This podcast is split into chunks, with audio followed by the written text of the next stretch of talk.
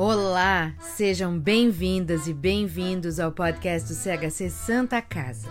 Por aqui nós compartilhamos conteúdo sobre arte, educação, história, lazer, seguindo os nossos propósitos de promover a cultura sempre, levando conhecimento para o nosso público e também auxiliando os artistas a seguirem fazendo a sua arte.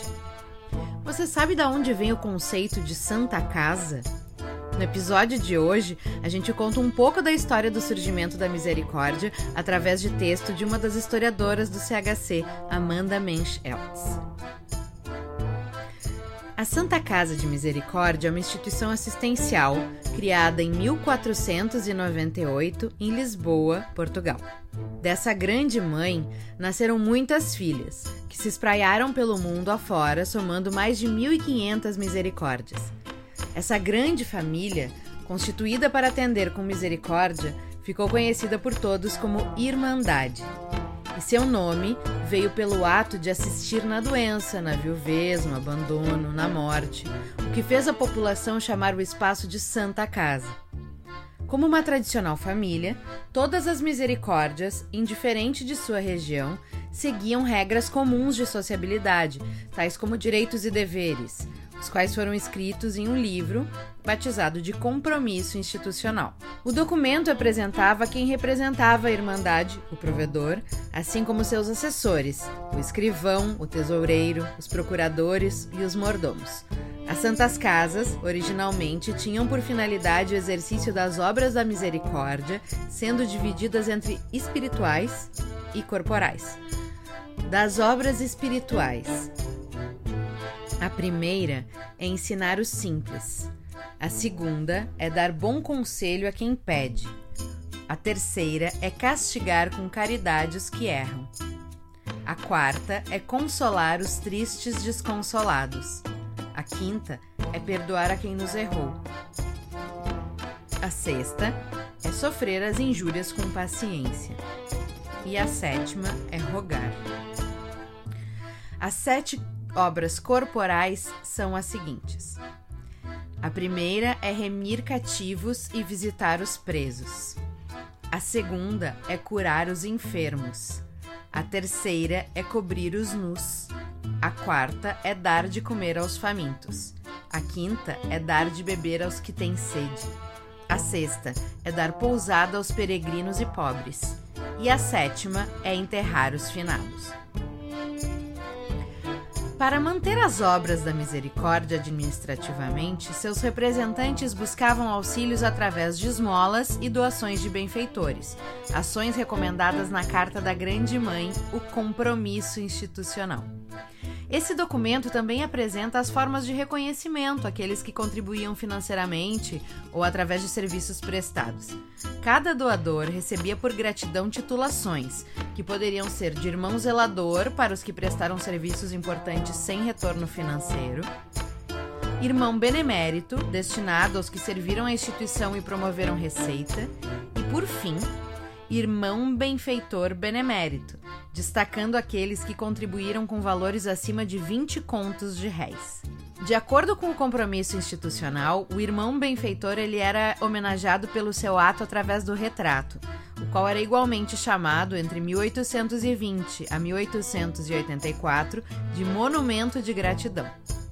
A mesa lhe dará testemunho público e permanente, mandando levantar o seu retrato e colocá-lo na galeria a par dos outros benfeitores.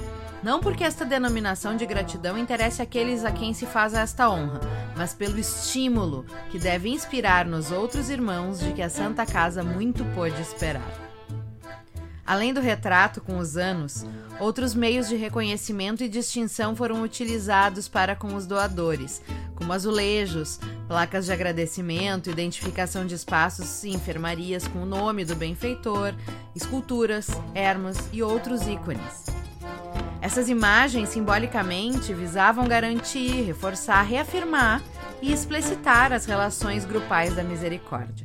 Assim, todas essas formas de representação elas tinham por objetivo educar e reafirmar a normativa social da prática caritativa, assim como mobilizar a adesão de outros irmãos.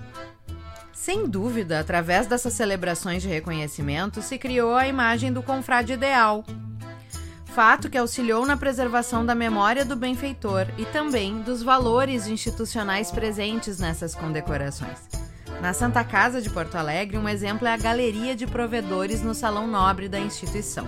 No passado, hoje não mais existente, com vistas de homenagear doadores que contribuíram com a modernização do hospital, foi instalada a Galeria de Beneméritos. Ela ficava na arcada da galeria que hoje liga o pavilhão Daltro Filho ao Hospital São Francisco, e o seu projeto foi executado pelo escultor André Arjonas. A solenidade de inauguração desse espaço ocorreu em setembro de 1943, durante as comemorações da Semana da Pátria, e contou com a presença da imprensa, de políticos e de militares. O jornal Folha da Tarde publicou. A galeria tem um revestimento de azulejos até certa altura da parede, sendo o piso todo de mosaico.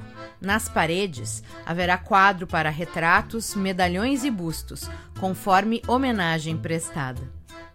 Outra homenagem que podemos narrar como instrumento educativo para os irmãos da Santa Casa é a escultura do irmão Joaquim Francisco do Livramento. Sua primeira imagem foi instalada em 1 de abril de 1918. Ficava localizada na entrada principal do hospital, onde hoje é o setor financeiro da instituição. Ela foi feita no ateliê de Aloy Friedrich.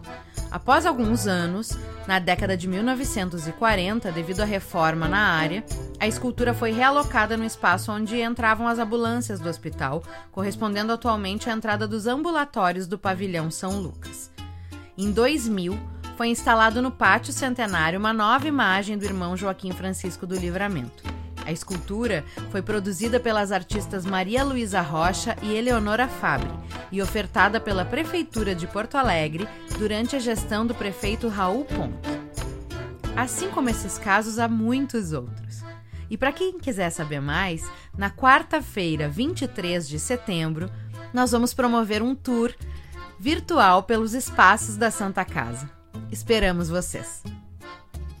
E esse foi mais um episódio do podcast do CHC, com conteúdo produzido através das publicações Compromisso da Santa Casa de Misericórdia de Porto Alegre, de 1957, e Entre a Gratidão e o Poder, uma coleção de retratos pintados da Santa Casa de Misericórdia de Porto Alegre, de Amanda Mensch Eltz. CHC, sempre contribuindo para que mais cultura chegue a toda a comunidade.